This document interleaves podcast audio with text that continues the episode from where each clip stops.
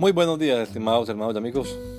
Una vez más estamos aquí con ustedes con deseo de saludarles en el nombre admirable, nombre glorioso, nombre sublime, el nombre de nuestro gran Dios y Salvador Jesucristo, el Señor. Esto es Sembrando con fe y esperanza. Bienvenidos.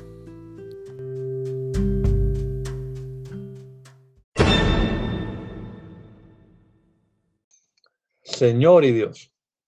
Entonces Tomás respondió y le dijo, Señor mío y Dios mío. Juan 20, 28. Tomás quedó convencido de la divinidad de Jesús. Es la primera vez que alguien se dirige a Jesús con estas palabras tan francas y directas. Es una prueba del avance de la fe de Tomás, de su convicción. Cuando se dio cuenta de que de verdad Jesús había resucitado entre los muertos, también se percató de lo que esto implicaba. Un ser humano cualquiera no resucita así como así. Aquel que estaba vivo enfrente suyo, a pesar de haber estado muerto y sepultado, era digno de recibir toda la adoración y la alabanza. Esta confesión, que es además el clímax del Evangelio de Juan, la última declaración respecto a Jesús recogida en este Evangelio, es muy significativo este hecho de que se trate de una declaración que habla acerca de la deidad de Jesús, del mismo estilo de la declaración con la que el mismo Evangelio empieza. El verbo era Dios. Jesús no es algún otro más con características divinas, es el mismo Dios del Antiguo Testamento hecho carne. Dios le bendiga. Que el Señor Jesucristo nos regala un hermoso día hoy. Gracia y paz. Lord and God. Thomas said to him, My Lord and my God. John 20, 28. Thomas was convinced of the divinity of Jesus.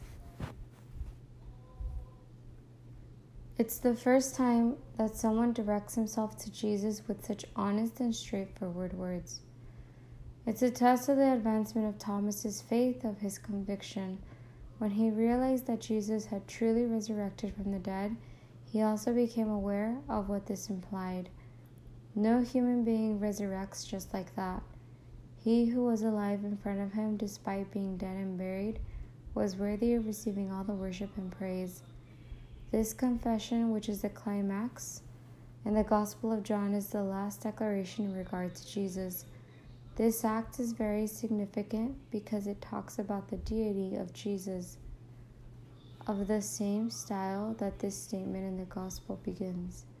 The Word was, with, was God. Jesus is not another person with divine characteristics. He is the same God from the Old Testament made flesh. God bless. May our Lord Jesus Christ give us all a beautiful day, grace and peace.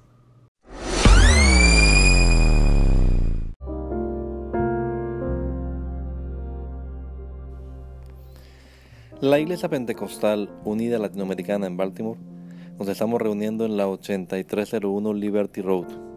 8301 Liberty Road, Windsor Mill, Maryland 21244 y nuestras reuniones son los días domingo a las 8 de la mañana.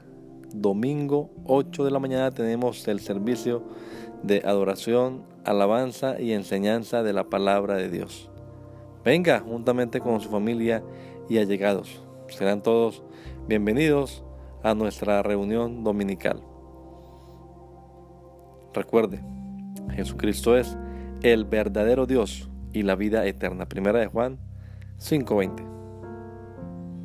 Y si otros días madrugamos a buscar la comida que perece, ¿por qué no hacerlo el día domingo para buscar la comida que a vida eterna permanece?